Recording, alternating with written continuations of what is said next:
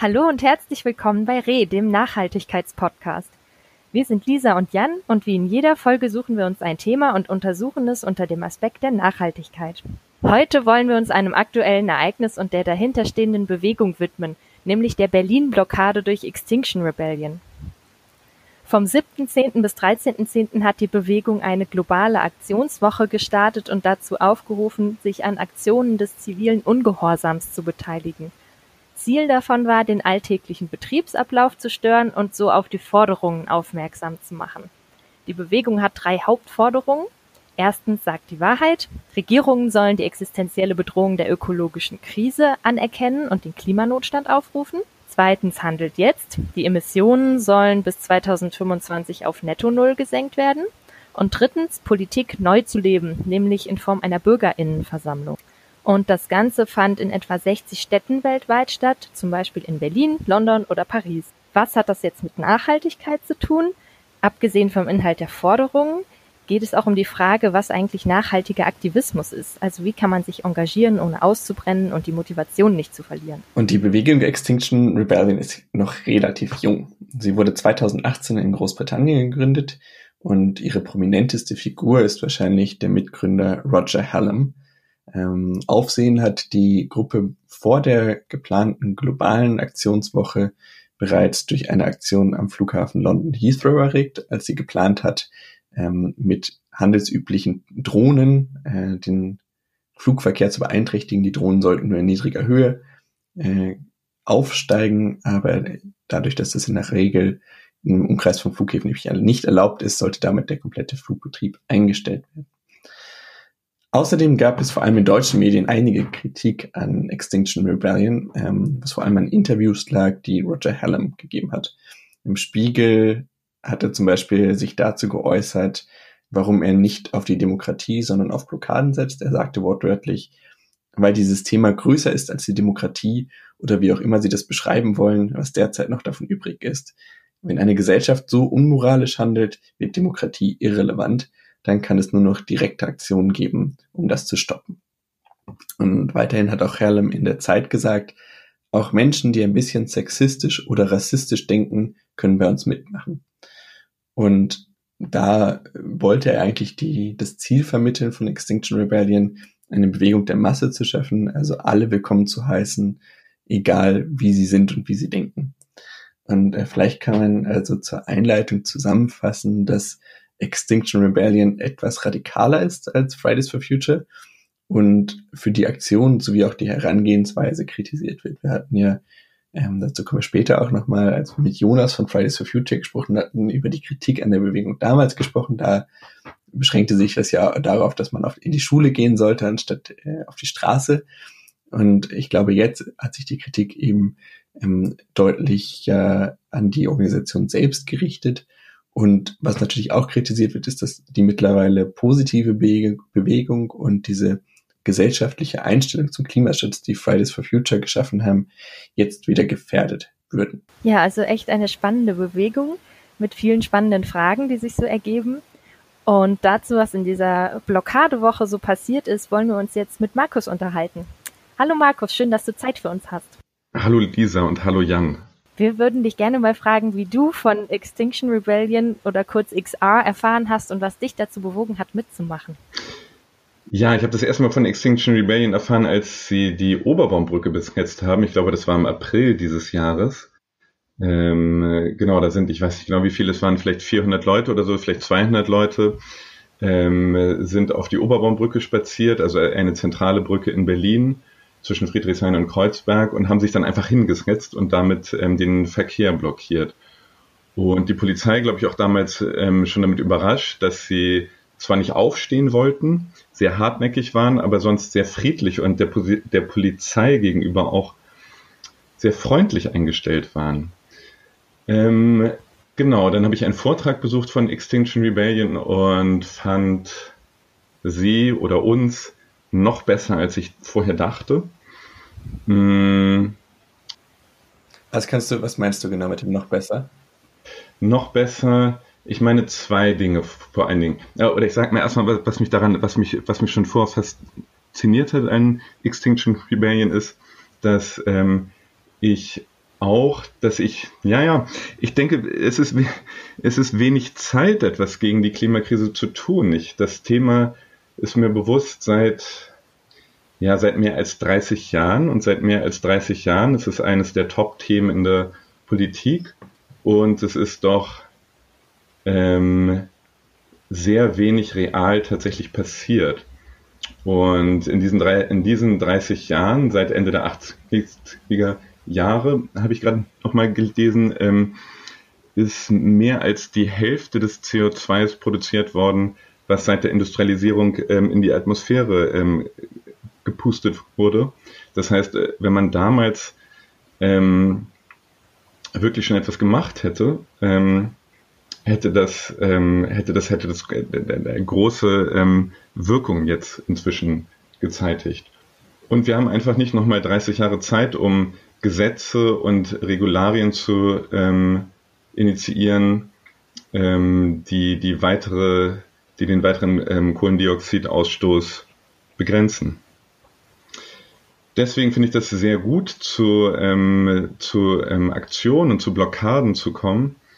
Mm, und sehr wichtig auch ähm, weiterzugehen, als nur, zu, als nur ab und zu zu demonstrieren. Was ich dann noch besser fand an Extinction Rebellion, als ich gedacht habe, waren zwei Dinge. Diese dritte Forderung, die Bürgerinnenversammlung, ähm, das finde ich sehr gut. Ähm, als ich die gelesen habe, dachte ich zuerst, das klingt ein bisschen langweilig, irgend so eine komische Demokratie von unten Forderung, die eh irgendwie nicht klappt, die eh illusionär ist. Ähm, was genau oder wie genau funktionieren denn diese Bürgerinnenversammlungen in der Praxis oder wie ist das angedacht? Genau, das ist die, ähm, die Idee einer aleatorischen Demokratie, also einer repräsentativen Demokratie. Ähm, das heißt, repräsentative Demokratie heißt ja erstmal, dass ähm, nicht jeder mitbestimmt, sondern dass ähm, das Volk, dass die einzelnen Bürger Repräsentanten in eine Versammlung entsenden, die dann dort für sie beratschlagen und entscheiden. So wie das heute ja auch ist in unserer Demokratie ähm, die mhm. Idee einer aleatorischen Demokratie, die auch schon die Griechen, die alten Griechen hatten das auch schon, ist, dass man, ähm, dass man Leute aus dem Volk ähm, auslost. Ähm, das klingt jetzt erstmal komisch, dass man da, ähm, dass man, dass, dass man Leute auslost, um, um, um für sich, um, um, dass Leute aus dem deutschen Volk ausgelost werden, um für mich Entscheidungen zu treffen. Ähm, aber das hat ähm, vielerlei Vorteile. Erstens, wenn man genug Leute auslost, also in Deutschland vielleicht 100 oder 200, dann ist die Wahrscheinlichkeit, dass das sehr repräsentativ ist, einfach extrem hoch. Also da werden Linke dabei sein, da werden Rechte dabei sein, da werden Frauen dabei sein, da werden Männer dabei sein, ähm, junge, alte, gebildete, weniger gebildete. Das wird die deutsche Bevölkerung ziemlich genau ähm, abbilden. Und die sollen dann in dieser Versammlung Zeit bekommen und Geld bekommen und Experten zur Hand bekommen, auch Experten unterschiedlicher Richtungen, ähm, anhand der sie sich dann zu den gegebenen Fragestellungen ähm, informieren, gründlich informieren und dann ähm, eine ähm, wohlinformierte Entscheidung treffen können.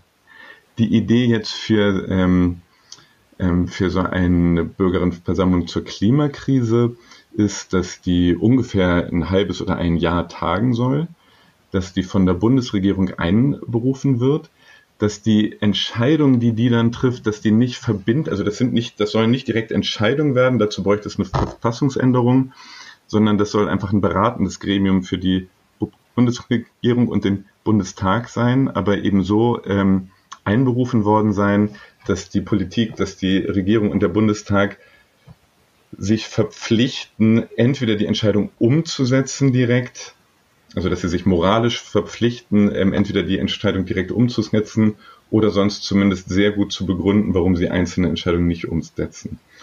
Und auf diese Weise ähm, hat man halt gegenüber unserer heutigen repräsentativen Demokratie ja eine Ergänzung, die zwei, Vor die zwei große Vorteile mit sich bringt. der Moment, in dem sich das, in dem sich die Bevölkerung halt entscheidet für, für Maßnahmen oder in dem Fall die, die Bürgerinnenversammlung, in dem Moment sind die Bürger dann sehr, sehr informiert und nicht wie heute, wo der Durchschnittswähler sich vielleicht eine Minute am Tag die Nachrichten anguckt und man bei den Themen einfach nie wirklich in die Tiefe gehen kann und deswegen im Endeffekt bei der Wahl an der Urne sehr uninformierte und oberflächliche Entscheidungen getroffen werden. Und zweitens, dass die Repräsentanten in der Bürgerinnenversammlung, ähm, die sind nicht davon abhängig, gewählt zu werden und damit auch nicht davon abhängig, damit nicht von Hobbys abhängig, die ihnen Geld oder oder ähm, oder Stimmen ähm, versprechen können. Ja, spannend, dieser kleine Exkurs in alternative äh, Demokratieformen sozusagen.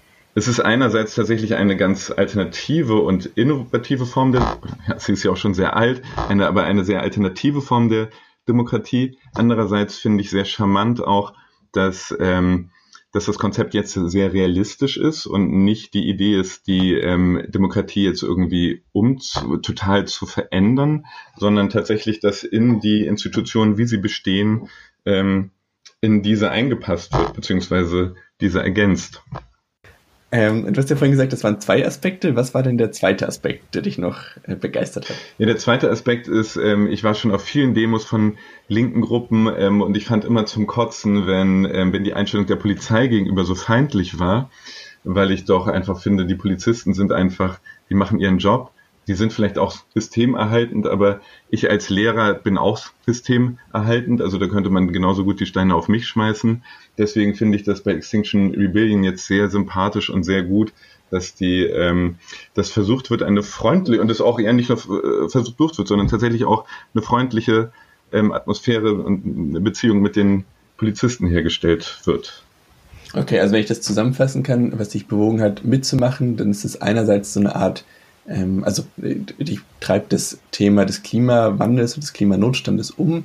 Und was sich an der Organisation begeistert ist, ist eben die sozusagen das Update der Demokratie und gleichzeitig der Ansatz ähm, des gewaltfreien, ja positiven Protestes, dass man sagt, ähm, wir haben eigentlich eine, eine, positive Einstellung auch gegenüber der Polizei, die ja sonst bei linken Gruppen häufig eher negativ ist. Ja, ja, absolut. Mhm. Und wenn du das nochmal jetzt einen Schritt weitergehend ähm, zusammenfassen würdest, wie würdest du ähm, zum Beispiel deiner Familie oder Leuten, die mit Extinction Rebellion gar nichts zu tun haben, wie würdest du denen beschreiben, was diese Organisation ist, was sie tut? Ähm, oh, das, hast, das habt ihr in der Einleitung schon sehr gut gesagt. Ich weiß gar nicht, was ich da noch ergänzen kann. Ähm, ähm, ja, wir Aber fühlt es sich von innen anders an als die Außenansicht? Oder ist es tatsächlich, weil vielleicht die Organisation auch doch deutlich transparenter ist, als das andere wahrnehmen, ähm, dass es einfach genau das ist, was auch sozusagen darüber berichtet wurde? Ähm, ja, was sich jetzt von innen noch anders anfühlt, was jetzt sozusagen in der Außenbeschreibung natürlich nicht so vorkommen kann, ist, dass wirklich jetzt in dieser Woche ein tolles Gemeinschaftsgefühl entstanden ist. Ähm, das ist eigentlich sofort entstanden. Das sind ja auch Leute aus ganz Deutschland sind angereist, nicht nur aus Deutschland, es waren zum Beispiel auch 250 Leute aus Schweden da. Ähm, und die, viele haben zusammen gecampt, manche haben irgendwo bei Privatpersonen oder in Schulen geschlafen ähm, oder eben auf den Brücken, die blockiert waren. Mm. Und das ist eine sehr, sehr ähm, ja, eine, ein, ein, ein, ein tolles, ein, sehr unterstützendes ähm, Gemeinschaftsgefühl war. Ja. Das ist spannend, das führt mich direkt schon zu meiner nächsten Frage. Also du hast ja jetzt bei der Aktionswoche, bei der Blockadewoche mit, mitgemacht und da wollte ich dich mal nach deinen Highlights fragen. Also ist dieses Gemeinschaftsgefühl, was kreiert wurde, ähm, ja, ist das eins davon? Ja, doch, eigentlich schon eigentlich schon. Ich äh, habe da auch ein bisschen Bedenken andererseits. Ähm, aber trotzdem ist das auf jeden Fall eines der, ähm, eines der Highlights. Und Gemeinschaftsgefühl ist vielleicht noch zu schwach, weil es wirklich so was Unterstützendes auch hat, wenn man eben sieht, dass es da irgendwie, also wenn wenn, wenn, wenn, wenn man sieht, dass jemand hat keinen Schlafsack, dann wird irgendwie für den entweder eine Decke organisiert oder der darf dann mit unter die Decke oder also das ist ja also sehr, sehr unterstützend und, und sich kümmernd. Hm. Was ähm, ja, was für mich jetzt Highlights auch waren, waren ehrlich gesagt Gespräche mit Passanten, die mich auch zum Teil nochmal sehr nachdenklich gemacht haben, aber ähm, zum Teil auch sehr positiv gestimmt haben. Wie war denn das Feedback der Passantinnen? Also ich kann mir ja vorstellen, wenn man zum Beispiel, ähm, also es wurden ja auch wieder in Berlin zumindest äh, einige Brücken und einige Hauptverkehrsknotenpunkte, der große Stern und so weiter blockiert. Mhm. Ähm, und ich kann mir vorstellen, dass nicht alle wahnsinnig glücklich darüber waren.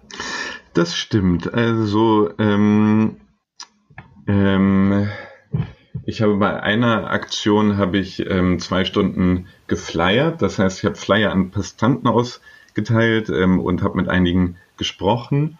Und die Reaktionen waren sehr unterschiedlich. Es gab viele, die sehr unterstützend waren und gesagt haben, ja, ich teile total eure Ziele und ich finde toll, was ihr macht und weiter so. Ähm, und es gab auch viele, die genervt waren, die sich dann aber durch ein bisschen freund, durch ein bisschen freundliche Ansprache auch dann vielleicht nicht mehr ganz so genervt waren. Ähm, und sehr ähm, nachdenklich gemacht hat mich ein Gespräch mit einem Passanten, ähm, so um die 60, der gleich gesagt hat, dass er mit unseren Zielen, dass er die total richtig findet, ähm, dass aber, wie er sagte, alle, so hat er sich ausgedrückt, alle sind total gegen euch und hassen euch. Ähm, eben weil sie zu spät zur Arbeit kommen oder dann halt später nach Hause kommen und ihre Kinder nicht mehr sehen und so. Hm. Und genau, mit dem habe ich länger gesprochen. Ähm, und ja, ähm, ich verstehe das, dass die Leute total genervt sind, wenn sie dann irgendwie statt, statt am Abend eine Stunde Freizeit zu haben, keine Stunde Freizeit mehr haben oder so. Ähm, und ähm, ich, ja, ich finde es ein Dilemma, aus dem ich jetzt im Augenblick auch nicht so richtig weiß, wie da der nächste Schritt sein sollte, ähm, dass man einerseits finde ich ja, dass man mehr machen muss tatsächlich als einfach nur demonstrieren, sondern ich finde die Idee richtig, den Betrieb aufzuhalten, um, um zu, einem, zu einem Umdenken und zu einer Änderung zu zwingen. Ähm, aber das funktioniert natürlich nur, wenn man damit auch die, ähm, die Leute zu, oder einen Großteil der Leute auf seine Seite, auf unsere Seite holt. Mm, und was ich auf jeden Fall dachte, ist, dass wir ähm, bei so Aktionen mehr in Kontakt treten müssen mit den Passanten. Ich habe das bei manchen Aktionen beobachtet, dass das passiert ist. Bei anderen Aktionen war es so, dass wir doch sehr, äh, sehr nach innen gekehrt quasi waren. Und wir haben dann auf der Brücke, auf den Brücken so, ähm, äh, wie soll ich sagen, unsere ähm, ähm, uns, uns, uns gegenseitig unterstützt und auch unsere Party gefeiert, aber ähm, waren ein bisschen abgeschlossen nach außen. Und ich glaube, dass da müssen wir an uns arbeiten, dass wir immer sehr offen nach außen sind und ins, äh, dass, dass, dass ein vordringliches Ziel sein muss, mit den Passanten ins Gespräch zu kommen. Wie siehst du denn dann die Kritik des Extinction Rebellion zu extrem ist und den gesellschaftlichen Konsens gefährdet, weil ähm, Menschen vielleicht vergrault werden, weil sie so genervt? Mhm. Ähm, also ich glaube ehrlich gesagt nicht, dass sie jetzt von der, ähm, dass, ähm, dass sie von dem Thema der Klimakrise vergrault werden, ähm, weil sie sich ärgern, ähm, aufgehalten zu werden. Ähm, so extrem sind die Aktionen ja bisher zumindest auch noch nicht. Ähm, was ich berechtigt finde, ist, dass, also ich finde es unglaublich krass und unglaublich toll, wie viel Fridays for Future bewegt hat. Ähm, und da sollten wir uns, ähm, wir, wir, sollten uns bewusst sein, dass so die, die, die, die, die große Änderung im Diskurs, im politischen Diskurs, ähm, dass das eben so, ich glaube, es gibt noch keinen neuen Konsens durch Fridays for Future, aber was die erreicht haben, ist, dass sich der politische Diskurs tatsächlich geändert hat und dass das jetzt als, ähm, als ein, ein, ein, ein prioritäres Thema allgemein auf der Tagesordnung steht und darüber berichtet wird und so. Und dass das als wichtige Entscheidung und nicht nur, dass, dass Entscheidungen zur Klimapolitik als wichtige Entscheidung jetzt gelten und nicht mehr als nachrangige Entscheidung. Ähm, und da müssen wir uns als Extinction Rebellion, denke ich, bewusst sein, dass diese Veränderung, das hat Fridays for Future erreicht ähm, und nicht wir. Und ich finde das richtig, dass wir probieren, ähm, das noch zu, ähm, die, das, das, das Bewusstsein dafür noch zu schärfen. Ähm, ja, aber dass wir da auf dem aufbauen, was halt Fridays for Future geleistet hat. Das ist interessant, was du sagst, dass es gar nicht unbedingt um den gesellschaftlichen Konsens geht, sondern um die Prioritäten in der Politik. Würdest du denn auch sagen, dass so eine Bewegung wie Extinction Rebellion überhaupt Menschen erreichen kann, für die das Thema gar nicht auf der Agenda steht?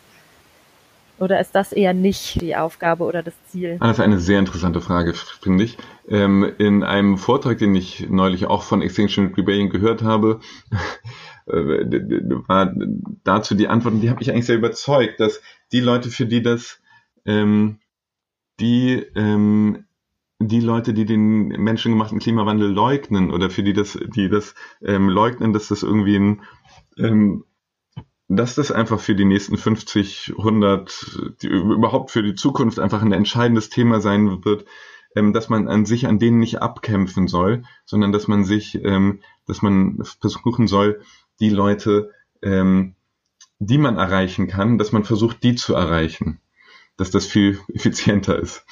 Ähm, deswegen würde ich vielleicht sagen, dass ähm, ich glaube, die überwiegende Mehrheit weiß irgendwie mehr oder weniger bewusst, mehr oder weniger gut informiert, ähm, was für ein wichtiges Thema das ist.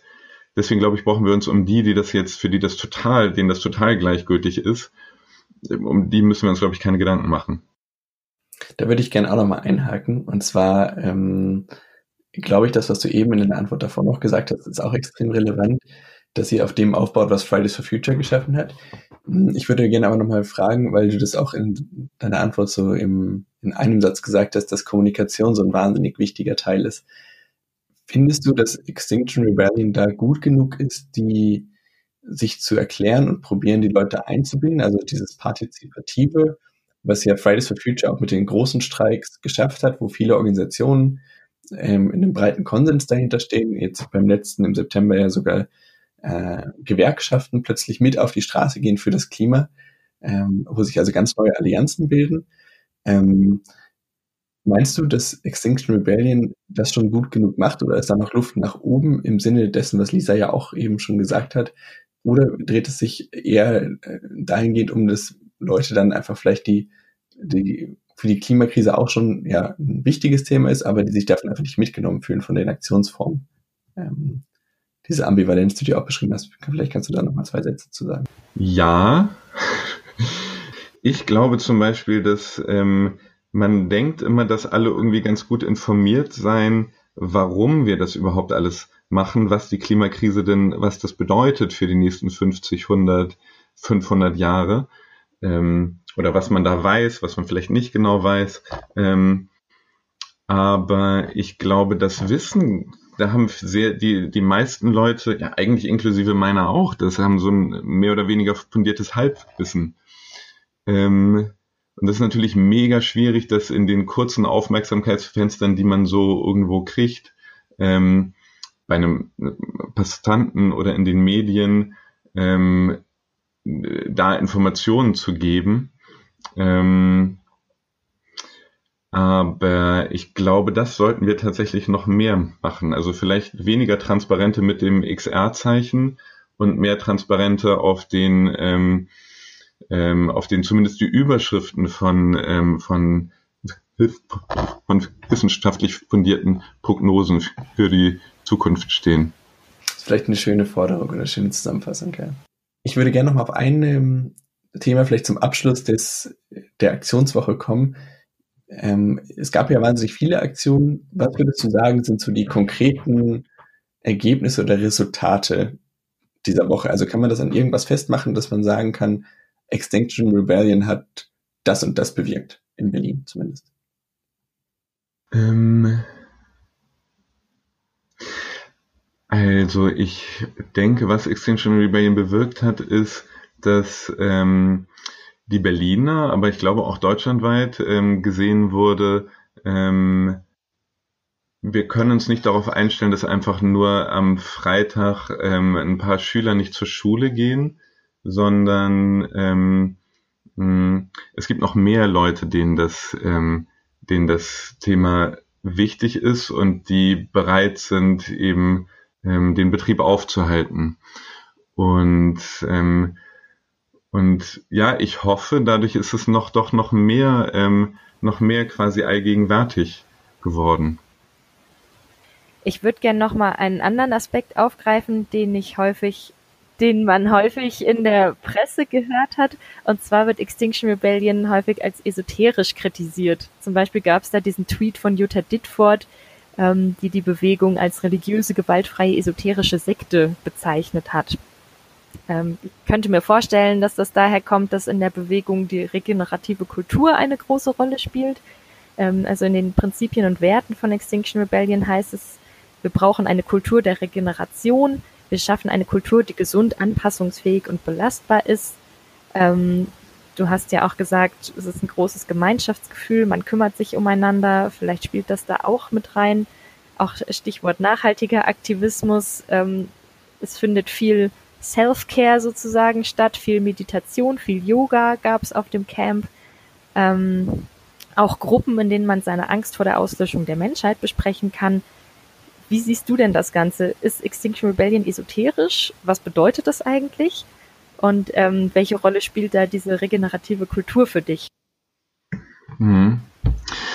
Ähm, also ich teile ein bisschen habe ich auch schon gesagt, was ich, was ich vielleicht teilen würde, was die Götter Ditfurt sagt, ist, dass, ähm, dass ähm, also ich finde die, die performativen Aspekte oder die performativen Sachen, die Extinction Rebellion so, die wir so machen, ich finde das auch sehr gut. Und das ist, vielleicht unterschätze ich das auch, wie, wie wirksam das sein kann. Ähm, ich finde ja aber auch, wie Jutta Ditfurt, dass es ähm, dass mehr die, äh, mehr die Inhalte auch ähm, in, in, in, mehr in den Vordergrund rücken sollten. Sowohl was die Kommunikation untereinander angeht, als eben auch vor allem die Kommunikation nach außen. Ähm, ähm, den Rest von dem, was sie gesagt hat, finde ich ziemlich ein Quatsch. Ähm, also ich finde das, ich finde diese regenerative Kultur, ich finde das super und ich glaube tatsächlich, dass das anders ist als die Demonstration in den 70ern ähm, dass es jetzt viel besser organisiert ist, dass, dass man eben, wenn man, ähm, dass es Leute gibt, die man ansprechen kann, wenn man, wenn man, wenn ein was psychisch überlastet hat oder so, ähm, das ist, das ist doch super. Also ich finde das, ähm, ich, finde das ähm, ja irgendwie so einen nostalgischen Kritik, Kritikpunkt so, als ob das früher besser war, als ähm, ja, als als man noch irgendwie so hart war in Anführungszeichen, dass man das noch nicht brauchte das finde ich Quatsch und ich finde das sehr gut mit der regenerativen Kultur. Mhm. Ähm, eine Sache, auf die Extinction Rebellion vielleicht noch auch ähm, Acht geben könnte, ist, ich unterstütze Roger Hallam in dem, was er sagt, dass auch Rechte eingeladen, also Rechte, äh, vielleicht, also zumindest Konservative, ähm, sich eingeladen fühlen sollen. Ich hatte das ja in meinem Eingangszitat. Äh, ähm, er hat ja gesehen, also Leute, die auch ein bisschen sexistisch oder rassistisch denken, da ist, glaube ich, genau der Unterschied zwischen dem, was du gerade gesagt hast. Also es gibt den Unterschied zwischen, man kann konservativ sein, man kann auch vielleicht auch rechtsnational denken, aber zwischen Rassismus, Sexismus und dann äh, einem konservativen Denken sind ja doch nochmal krasse Unterschiede. Ja, das stimmt. Ähm,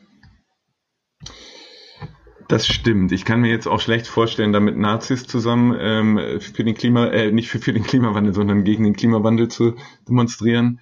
Ähm, was ich aber schon denke, ist, dass sich auch Leute von uns eingeladen fühlen sollen, die jetzt von dem Gender-Sternchen noch nichts gehört haben oder die das doof finden.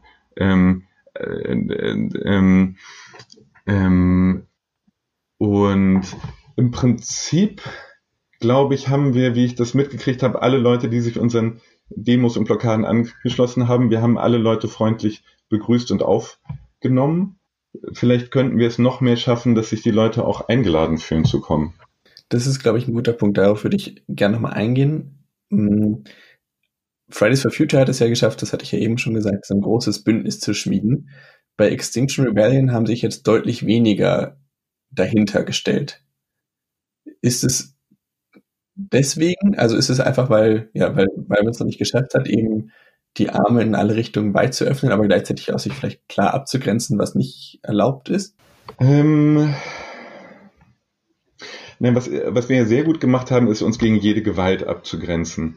Und das kam auch in diesem sensationell langen Bericht in der Tagesschau, zum Beispiel am Montag, ähm, kam das ja auch ganz klar rüber, dass, ähm, dass, dass, ähm, ja, dass es gewaltfrei ist, dass es, wir wurden ja sehr sympathisch auch prä präsentiert. Ähm, tja, natürlich tagsüber zu demonstrieren und Brücken zu blockieren, das spricht natürlich per se erstmal äh, die Leute an, die vielleicht nicht arbeiten, also sprich Studenten und Rentner. Ähm, tja, ich weiß nicht, ich bin überfragt, wie man das macht. Das ist ja auch okay, es muss ja auch keine einfache Antwort auf diese Frage geben, aber ich glaube, das ist tatsächlich einer der Knackpunkte, einfach aus meiner Sicht. Ähm, Was denkst du denn, Jan? Dass, äh, ja, ich, ich, ich glaube, dass tatsächlich gerade diese Interviews, die ähm, Roger Hallam gegeben hat, nicht so wahnsinnig hilfreich waren, weil ich also das, was du vorhin beschrieben hast, nämlich, ähm, dass mehr getan werden muss, als nur auf die Straße zu gehen, sondern dass es auch wehtun muss, um die Dringlichkeit der Situation der, oder auch die Dringlichkeit der Situation aufmerksam zu machen, das teile ich voll. Ja. Und das hat immer diesen Konflikt zwischen dem Individuum und der breiten Masse. Ja. Also ich glaube, ein Großteil der Menschen ähm, steht dahinter zu sagen, ja, wir müssen was tun und keiner macht es. Und wenn man das aber dann am eigenen Leib zu spüren bekommt, dass man deswegen nicht zur Arbeit kommt, wegen, sozusagen im übertragenen Sinn, wegen der Klimakrise, dann hat das einen Effekt. Das ist schon ein Vorgehen, was ich teile. Ich glaube, es würde hilfreicher sein, eben sich von so, ähm, von dem, was Lisa ja angesprochen hat, mit der Esoterik, äh, sich daran klar, klarer abzugrenzen und vor allem, was den Vorwurf des ähm, Sexismus und des Rassismus angeht. Ich weiß, warum er das gesagt hat. Ich verstehe den dahinterliegenden mhm. Gedanken, zu sagen, wir sind in alle Richtungen offen. Mhm. Die Klimakrise ist größer als, als diese beiden Themen. Mhm. Ähm, das finde ich wichtig. Und ich glaube, das, was du ja im Eingang äh, sehr eindrücklich erklärt hast, nämlich mit dem Demokratieverständnis, das ist zumindest gerade für die Wahrnehmung in Deutschland nochmal extrem wichtig, weil mhm. natürlich die Deutschen aufgrund ihrer historischen Erfahrung ähm, einfach sehr, sehr vorsichtig sind, was alle Änderungen ihres demokratischen Grundkonsenses und des Status quo angeht. Ähm, und ich glaube, dass das wenig hilft, um, oder ich glaube, da müsste man klarer kommunizieren, um ähm, diese Themen abzuräumen, um dann die Organisation zu öffnen, um dann auch einen wirkungsvollen Schulterschluss zwischen dem, was Fridays for Future erreicht hat und zwischen dem, was Extinction Rebellion noch machen kann, zu schaffen. Ja, ich stimme dir zu. Das ist schön, das höre ich gerne. ja, und was man vielleicht, ähm, ähm, ich dachte auch, man kann solche Blockadeaktionen, man kann das ja durchaus auch zielgerichteter machen. Also nicht, ähm, nicht irgendwelche zufälligen Leute auf dem Weg zur Arbeit zu blockieren, sondern ähm, naja, gibt es ja auch schon Ende Gelände, die halt ähm, Kohlekraft, Kohlekraftwerke blockieren. Ähm, dass ähm, halt zuerst Sachen zu blockieren, die wirklich die großen Verursacher der, ähm, die, die große CO2-Verursacher sind. Das ist jetzt, glaube ich, sozusagen von der strategischen Idee her gar nicht das, was Extinction Rebellion eigentlich vorhat. Die wollen ja einfach den Betrieb aufhalten, um den Gesamtbetrieb einfach zu einem Umdenken zu zwingen. Aber das hätte ja vielleicht den strategischen Vorteil, dass man mehr Leute auf ähm, sozusagen auf die Seite der Proteste zieht, wenn ah, ist das, ist das eine billige Strategie, wenn man dann, wenn man halt sozusagen einen Feind hat, auf den sich alle einigen können. Also eben die, die ganz großen CO2-Verursacher. Ich glaube, das ist ja auch das, was wir eben schon gesagt haben. Also ich glaube, Ende Gelände hat vollkommen seine Berechtigung. Ähm, aber das tut natürlich wieder dem Einzelnen in so einer großen Stadt wie Berlin nicht weh, weil man sieht dann die Proteste im Rheinland. Ja. äh, ich glaube, Ende Gelände hat es ja auch geschafft, ähm, auch da wirklich einen, gro einen, großen, breiten Konsens plötzlich aufzumachen. Also die wachsen, wachsen ja und irgendwie immer mehr beteiligen sich daran, mhm. ähm, auch durch verschiedenste Generationen. Aber äh, was du ja gerade gesagt hast, den Betrieb aufrecht oder den Betrieb lahmzulegen, da, davon kriegt der Einzelne nichts weiter mit, als dass er es in der Zeitung liest und in den Nachrichten sieht vielleicht. Ähm, insofern, ich glaube, es braucht beides, aber vielleicht, ähm, vielleicht auch gezielter und größer. Also ähm, das finde ich eine, eine interessante, interessanten Fokus. Das führt mich aber tatsächlich zu meiner nächsten Frage, die ich noch habe. Äh, und zwar habe ich gelesen äh, und jetzt gehört, äh, dass die Proteste zumindest erstmal in Berlin auch wieder vorüber sind, weil sich anscheinend keiner mehr findet, der die Aktion organisieren will. Also anscheinend gibt es ja im Hintergrund so ein Core-Organisationsteam. Und die haben jetzt erstmal gesagt, dass es die eine Aktionswoche war. Äh, gleichzeitig wurde dann aber auch vermeldet, dass die Aktionen wieder weiter fortgesetzt werden sollen. Ähm, vielleicht hast du da einfach mehr Insights, wie es jetzt weitergeht. Also äh, war es das erstmal oder können wir uns auf weitere Aktionen einstellen? Also ich glaube, im Großen und Ganzen war es das. Ähm, und das ist jetzt ja aber auch sozusagen kein, kein Misserfolg, sondern so war es ja auch geplant. Es war geplant, eine Wochenaktion zu machen oder Aktionen zu machen. Ähm, es war nicht ausgeschlossen, dass es dann noch weitergeht, aber ähm, das war jetzt nicht der Plan.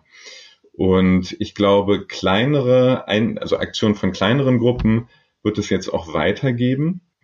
Hm. Genau, also ich habe schon gelesen, dass es da diese Woche einzelne Aktionen, ich weiß nicht, wie viele Leute dann daran beteiligt sind, ähm, geben wird.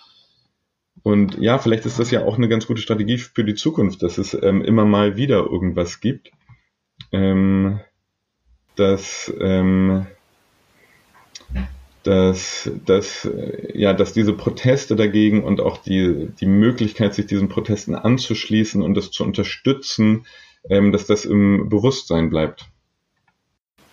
Und wie gehst du denn jetzt weiter? Wie wirst du dich persönlich weiter einbringen? Ähm, weiß ich noch nicht genau. Also ich werde auf jeden Fall, ich gehörte bisher noch gar keine Ortsgruppe an. Ich bin jetzt erst in, in der Woche dazu gestoßen. Ähm, ich werde jetzt auf jeden Fall mit meiner Bezugsgruppe, die ich, ähm, die ich kennengelernt habe auf den Demos, ähm, äh, mit der werde ich in Kontakt bleiben und mich ähm, auch eben deren Ortsgruppe anschließen. Und dann schauen, wie ich mich da weiter organisiere, wie ich, wie ich mich weiter beteilige. Das klingt schön. Also das führt mich auch zur Frage, die wir unseren äh, sämtlichen Interviewpartnern stellen. Ähm, was kann denn der oder die Einzelne tun? Wie kann man sich einbringen? Genau, man kann, wenn man bei Extinction Rebellion mitmachen will, man findet einfach auf der Internetseite, ähm, findet man ähm, Ortsgruppen, also auch in, in, ähm, in mittelgroßen, in mindestens mittelgroßen Städten in Deutschland ähm, gibt es in den meisten oder gibt es in sehr vielen Städten eine Ortsgruppe. Ähm, dann genau kann man da erstmal einen Vortrag hören, was Extinction Rebellion denn ist, wie es um die Klimakrise steht ähm, und sich dann ähm, da auf den Newsletter setzen und, und, und die Ortsgruppe eben kennenlernen, an der man dann teilnehmen kann. Und dann erfährt man, was so geht. Eine Sache, die ich für mich jetzt gerade nochmal mache und ich denke auch, das ist was, was, ähm, was jeder auch unabhängig von Extinction Rebellion ähm, für die Klimabewegung tun kann, ist sich erstmal selbst gut zu informieren ähm, und dann dieses Wissen weiterzugeben in Gesprächen mit anderen. Ähm, also sich darüber zu informieren, welche Folgen hat es denn, wenn das, ähm, wenn wir so weiter wirtschaften wie bis, bis, bisher?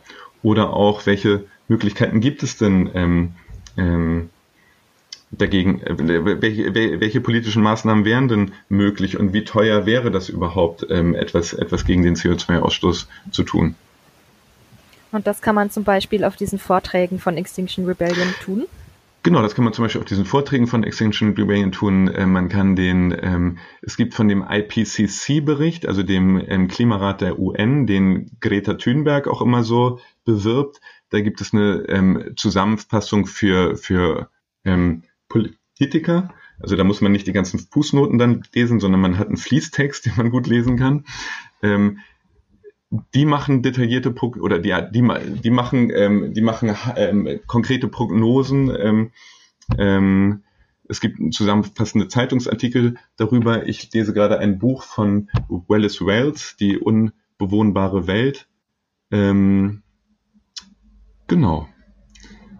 Und ich glaube tatsächlich, dass das total wichtig ist, ähm, dass, wie gesagt, die meisten irgendwie so ein Halbwissen dazu haben und so pendeln zwischen in 100 Jahren sind die Menschen ausgestorben, ist die Menschheit ausgestorben und dem anderen Extrem, es wird schon nicht so schlimm werden, es werden schon technische Lösungen, das irgendwie alles auffangen.